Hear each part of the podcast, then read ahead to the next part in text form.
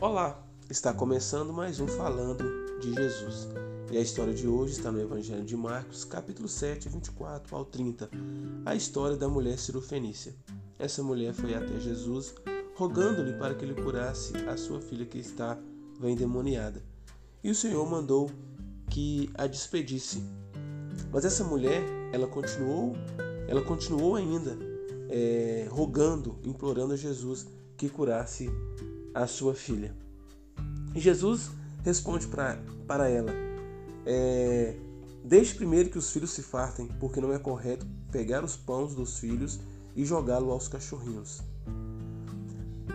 Jesus usou o termo, usou o termo filhos representando os judeus, sua missão em primeiro lugar junto aos judeus, para que eles pudessem, por sua vez, cumprir sua obrigação de serem seria uma bênção a todas as nações através da proclamação mundial do Evangelho, ele usou um termo cachorrinhos.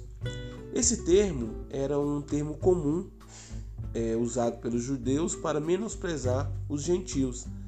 Mas Jesus deu, deu uma abrandada pelo uso do diminutivo. Ele não usou cachorros, ele usou cachorrinhos ou filhotes, que eram cachorrinhos de estimação e não os cães vadios das ruas. E a mulher respondeu a ele: Olha que resposta surpreendente essa mulher. Senhor, os cachorrinhos debaixo da mesa comem as migalhas das crianças. Então Jesus disse à mulher: Pausa, pausa. A destemida, né? A mulher foi a resposta da, da fé. Ela deu uma resposta muito, muito forte. Os cachorrinhos debaixo da mesa usando o termo diminutivo que Cristo usou em relação aos cães, ela descreve uma cena tocante dos cachorrinhos lambendo as migalhas que caíam das mãos das crianças. Tudo o que pedia era uma migalha de bênçãos que estavam à disposição dos judeus. Ou seja, essa mulher implorou aquilo que estava à inteira disposição dos judeus, eles, eles menosprezavam Jesus, ela reconheciam aquelas bênçãos, ela sabia que Jesus era filho de Deus, ela tinha isso na sua concepção, creio eu, porque ela insistiu que ele curasse a sua filha. E ela disse: Olha, a migalha, eu não preciso de muito, o que eu quero é pouquinho, não é muita coisa, não, eu quero pouco. Só a migalha do pão que cai no chão, os cachorrinhos já ficam fartos, já ficam felizes. Então Jesus disse à mulher: Por causa dessa palavra você pode ir. O demônio já saiu da sua filha. Jesus reconheceu nessa palavra da mulher a existência de uma fé genuína. Enquanto ele falava, o demônio saiu da sua filha. O aspecto diferente deste milagre foi a sua realização à distância, sem qualquer ordem vocal de Jesus.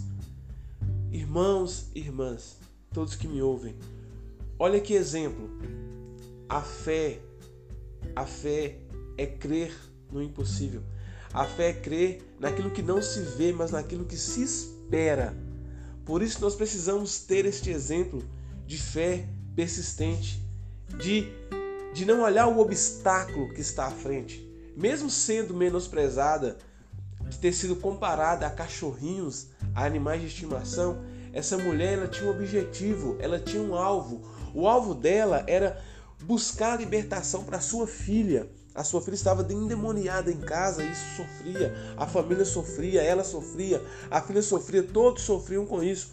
Mas essa mulher não olhou o obstáculo, ela sabia quem era Jesus e o que ele podia fazer. Então, por isso, eu estou dizendo para você nessa, nesse momento, através desse áudio: Jesus pode realizar o impossível na sua vida, basta que você creia. Creia que Jesus é galardoador daqueles que o buscam.